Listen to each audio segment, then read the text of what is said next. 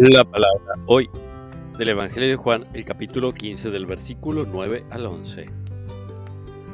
A la hora de pasar de este mundo al Padre, Jesús dijo a sus discípulos, Como el Padre me amó, también yo los he amado a ustedes. Permanezcan en mi amor.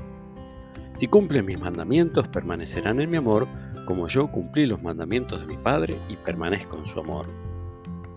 Les he dicho esto para que mi gozo sea de ustedes y ese gozo sea perfecto. Palabra del Señor.